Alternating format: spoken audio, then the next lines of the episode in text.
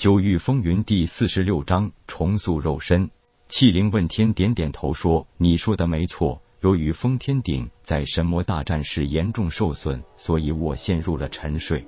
直到十五年前，被遗落了数万年的封天鼎，在一个特殊空间被人从一处古墓挖出来。当时有一个化虚境强者想强行夺取封天鼎。”我自是不愿意，可惜我当时只有一缕意识，根本不足以和此人对抗，所以催动封天鼎急速逃离。事有凑巧，正好逃到主人家所在空间，主人也就在那一时刻降生。可也是在那个时候，一群黑衣蒙面杀手正攻入府内袭杀主人的家人。那时正好封天鼎从天而降，正巧砸在了主人的脐带上，那几滴脐带血也刚好被封天鼎吸收。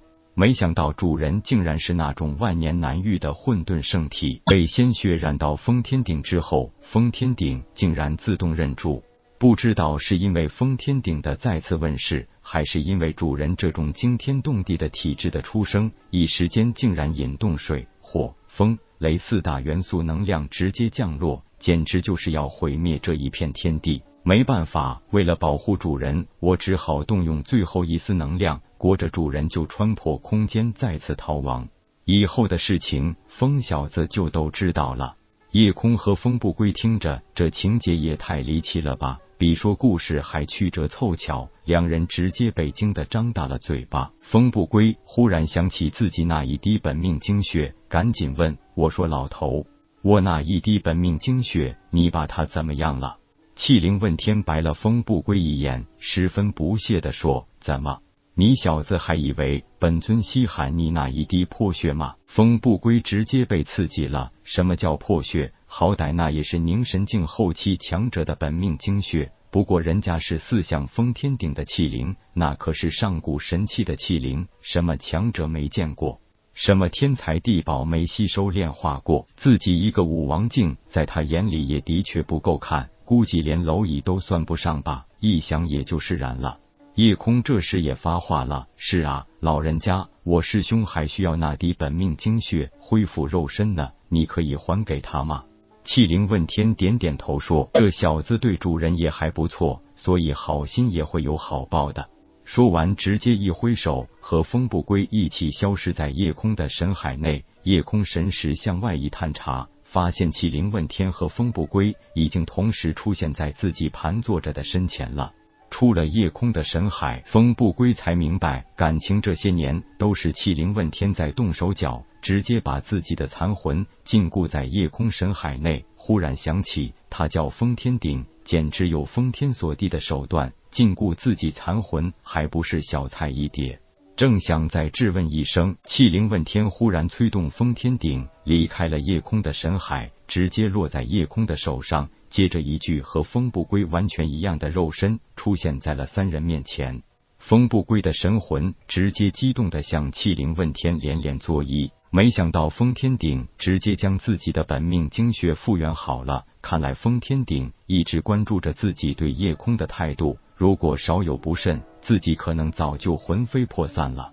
气灵问天很平淡的说：“现在封天鼎才恢复不足百分之一的能力，所以你的肉身只能帮你恢复到凝神境中期，你凑合着用吧，相信你很快就能恢复的。”气灵问天和夜空看着风不归的神魂直接进入了肉身，良久，风不归盘膝而坐，也不顾的全身赤裸。直接进入修炼状态，夜空则盘坐在地，看着手里的小金鼎，再看看身前宛如真人一样的气灵问天，心里不由得啧啧称奇。没有需要多长时间，风不归已经起身，看到自己全身赤裸，不由俊面一红，见自己的那虚戒不知何时已经戴在手上，赶紧从中取出衣物穿戴好。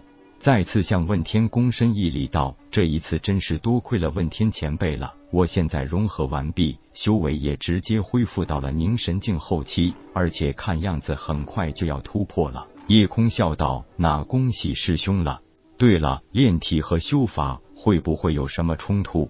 这个当然没问题。上古时期法体双修的大有人在，若是主人能够继续炼体，只会对你有好处。”夜空一点头。开心的说道：“那就更好了。”对了，师兄，现在你可以把师尊的混元珠传授给我了吗？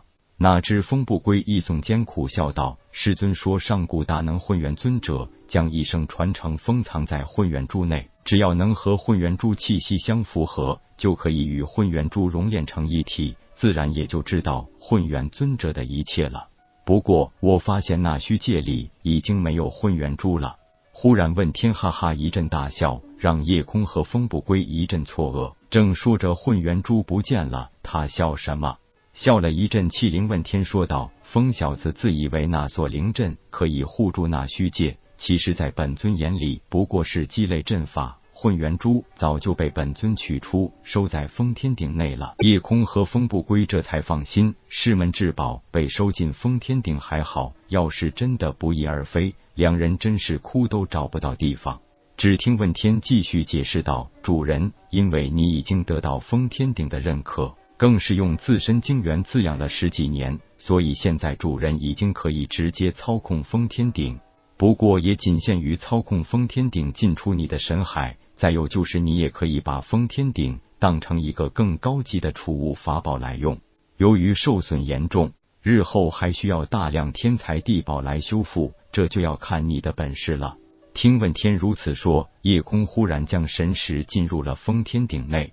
进入封天顶的一瞬间，夜空惊呆了。自己手心里只有三寸高的小金鼎，内部空间看起来虽然不是很大，只是一个边长一丈的正方形空间，里边没见有什么照明之物，但是金碧辉煌，宛如白昼。